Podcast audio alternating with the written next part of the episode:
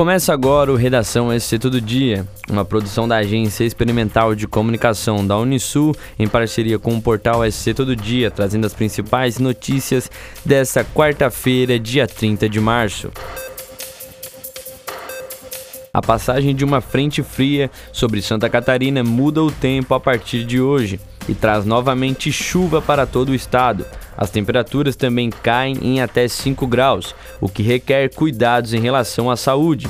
Segundo a IPAGRE Ciran, no início da manhã desta quarta-feira, dia 30, imagens de satélite mostravam nuvens muito carregadas, com grande desenvolvimento vertical sobre o sul do Paraguai, Rio Grande do Sul e avançando por Santa Catarina, devido a uma frente fria que se estende pela área oceânica.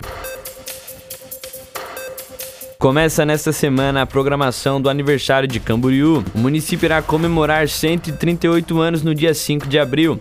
A abertura da programação será nesta quinta-feira, dia 31, no ginásio de esportes Irineu Bornhausen, às 7 horas da noite no centro.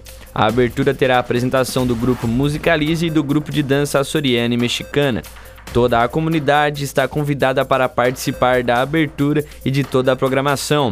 Não é uma festa promovida apenas pela prefeitura, mas sim por todos, ressalta a presidente da Fundação Cultural, Eliane Ribeiro de Oliveira foi capturado pela Polícia Militar de Tubarão nesta terça-feira, dia 29, um homem de 33 anos acusado de homicídio duplo cometido em julho do ano passado também na Cidade Azul. O suspeito transitava com uma motocicleta pelo bairro Morrotes quando foi abordado e preso pela guarnição da PM. Após a conclusão do inquérito, a Polícia Civil indiciou o autor e pediu sua prisão preventiva, que foi concretizada nesta semana.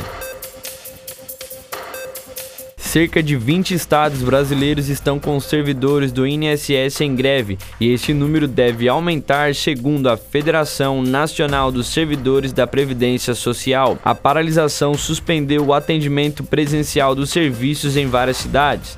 De acordo com as entidades sindicais, os servidores não faziam greve há cinco anos, mas as condições de trabalho ficaram insustentáveis. Moacir Lopes, diretor da FENASP, afirmou que ainda nessa semana deve haver uma reunião dos trabalhadores com a presidência do INSS para tentar um acordo.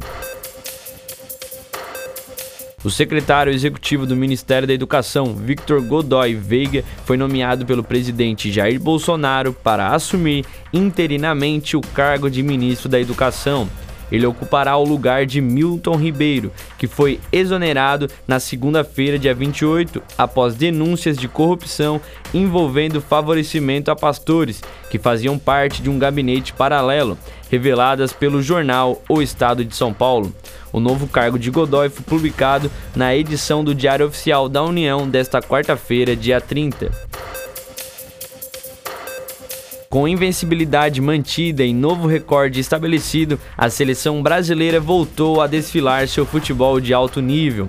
Na noite desta terça-feira, dia 29, pelas eliminatórias da Copa do Mundo FIFA Qatar 2022, no estádio Hernando Siles, em La Paz, goleou a Bolívia por 4 a 0.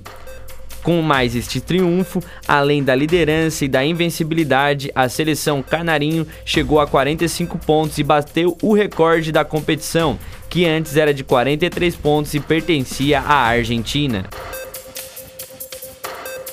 Para mais notícias, acesse o portal SC Todo Dia. Até breve.